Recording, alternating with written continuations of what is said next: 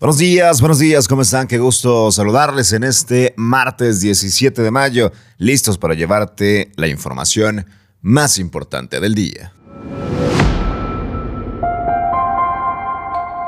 Auditoría del Estado presenta denuncia contra otro exfuncionario del Bronco. Encuentran irregularidades en el Instituto de la Juventud. Además, Fiscalía reporta 420 denuncias de mujeres desaparecidas tan solo en lo que va del 2022. Compra de vacunas contra el COVID-19 en México serán reservadas hasta el 2025. México supera la cifra de 100.000 desaparecidos, te contaremos. Y anuncia Joe Biden que restablecerá los vuelos comerciales de Estados Unidos a Cuba. Comenzamos. Qué gusto saludarte en esta mañana de martes 17 de mayo con mucha información, información de verdad bastante relevante. Y arrancamos con este tema otro exfuncionario de Jaime Rodríguez Calderón, el Bronco, acusado de irregularidades, no encuentran eh, la forma también de poder eh, tenerle fin a este tema, a este eh, concepto en el que se ha incluido al gobierno de Jaime Rodríguez Calderón, concepto rodeado de corrupción, de triangulación de recursos, de uso también de capital humano con fines que son distintos a atender el Estado y muchas otras cosas que hoy han dejado huella y han dejado muestra que el gobierno del Bronco estuvo repleto de corrupción. Y arrancamos con otro más, la Auditoría Superior del Estado presentó una denuncia de hecho ante la Fiscalía Anticorrupción tras detectar conductas que podrían ser consideradas como delitos. Esto al revisar las cuentas públicas del Instituto Estatal de la Juventud. El director de la Unidad de Investigación de la Auditoría Superior del Estado dijo que la querella fue emitida en contra de quien resulte responsable por la adjudicación de un contrato por 700 mil pesos, según datos de la cuenta pública del 2020. Cabe mencionar que en los últimos meses su titular Alejandro Reina habló del titular del Instituto de la Juventud con Jaime Rodríguez Calderón fue citado en más de 10 ocasiones por la auditoría para analizar diversas observaciones hechas al instituto. Aquí continúa el gobierno de Jaime Rodríguez Calderón con muchas, pero muchas cosas por explicar. Y vámonos con otro tema porque la Fiscalía General del Estado reportó que suman 420 denuncias de mujeres desaparecidas en la entidad, tan solo en lo que va del año, de las cuales el 90% han sido localizadas con vida y reiteró que no existe una crisis de desapariciones en el Estado. El fiscal Gustavo Adolfo Guerrero señaló que el 80% de mujeres encontradas se realiza dentro de las primeras 72 horas.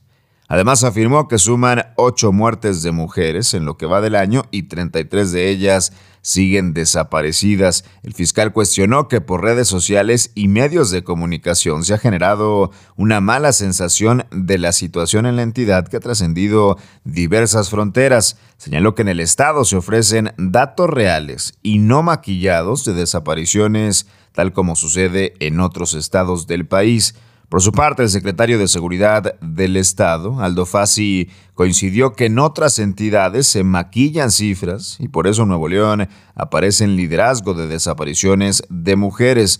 Afirmó que es momento de empezar a ver los motivos que están orillando a estas mujeres a salir de sus casas, situaciones que están relacionadas, dice el secretario, con violencia familiar y no por redes de grupos criminales. Así las cifras en este tema son 420 denuncias de mujeres desaparecidas en lo que va del 2022. Vámonos con información nacional porque la Suprema Corte de Justicia de la Nación avaló mantener en reserva, ocultado hasta el 2025 los contratos y órdenes de pago por la compra vacunas Pfizer, BioNTech, AstraZeneca y CanSino contra COVID-19, realizadas por supuesto por el gobierno federal. En sesión pública del Pleno del máximo tribunal del país, la mayoría de ocho ministros determinaron que en un contexto de pandemia como el que vivimos actualmente, esta información es de seguridad nacional. El fallo de la Corte revierte dos resoluciones previas del Instituto Nacional de Acceso a la Información y Protección de Datos Personales respecto a este asunto. La ministra Yasmín Esquivel Moza concluyó que está justificado legalmente que la Secretaría de Salud se niegue a divulgar los términos confidenciales de las contrataciones de las vacunas del COVID-19 por razones de seguridad nacional. Así las cosas con las vacunas, las compras de vacunas de diversa índole del COVID-19 serán reservadas hasta el 2025, casualmente, muy casualmente, después de la elección presidencial. Y vaya que México está teniendo cifras bastante desalentadoras. Ahora nos vamos con este tema en donde México ha superado la cifra de 100 mil desaparecidos. Este lunes se dio a conocer apenas seis días después de que las madres buscadoras marcharan en la capital del país exigiendo detener la crisis causada por este delito y apenas unas tantas semanas de que la ONU emitiera recomendaciones para frenar esta situación. El registro de la Comisión Nacional de Búsqueda muestra que al corte de las 17.21 horas de este lunes, el total de personas desaparecidas en el país inscritas en esa plataforma es de 100.005 personas. El 4 de febrero del 2019, el subsecretario de Derechos Humanos, Población y Migración, habló de Alejandro Encina Rodríguez, había reconocido públicamente que al final del gobierno de Enrique Peña Nieto había una cifra de 40 mil desaparecidos. A tres años de esta administración el número se ha superado por mucho, casi en rumbo de triplicar la cifra. Cabe recordar el registro de las víctimas de este delito, iniciado oficialmente por la actual administración, muestra desde el 15 de marzo a las 10 horas hasta el 16 de mayo de este año, las 17 con 21 horas. Sin embargo, periódicamente se va actualizando la cifra porque quienes tengan conocimiento de alguna víctima de este delito pueden registrar en esa plataforma sin necesidad de que medie denuncia o que haya una denuncia de por medio. Los estados de Jalisco, Tamaulipas y el Estado de México muestran a la fecha el mayor número de casos, de acuerdo a esta instancia. Sin embargo, los delitos se cometen en prácticamente todo el país.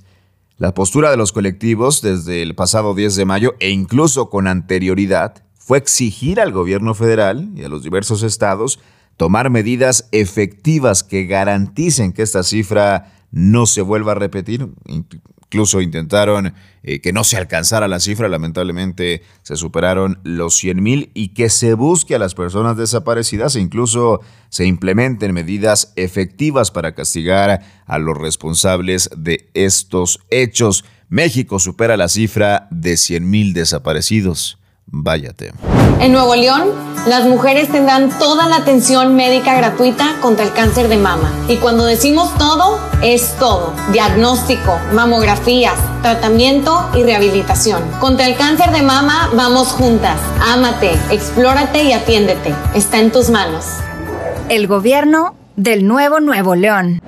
Vamos con información internacional. El gobierno del presidente de Estados Unidos, Joe Biden, anunció que restablecerá los vuelos comerciales a Cuba, que ahora solo llegaban a La Habana y que suspenderá el límite de mil dólares por trimestre a las remesas, dando marcha atrás en algunas de las medidas más duras de su antecesor. Hablamos de Donald Trump. Biden también restablecerá un programa de reunificación familiar que llevaba suspendido desde hace años, así lo informó en un comunicado el Departamento de Estado. El portavoz del Departamento de Exteriores de Estados Unidos, Ned Price, explicó en un comunicado que las medidas buscan mostrar apoyo al pueblo cubano y darles herramientas para conseguir una vida libre fuera de la opresión del gobierno de su país y para ayudarles a buscar mejores oportunidades económicas.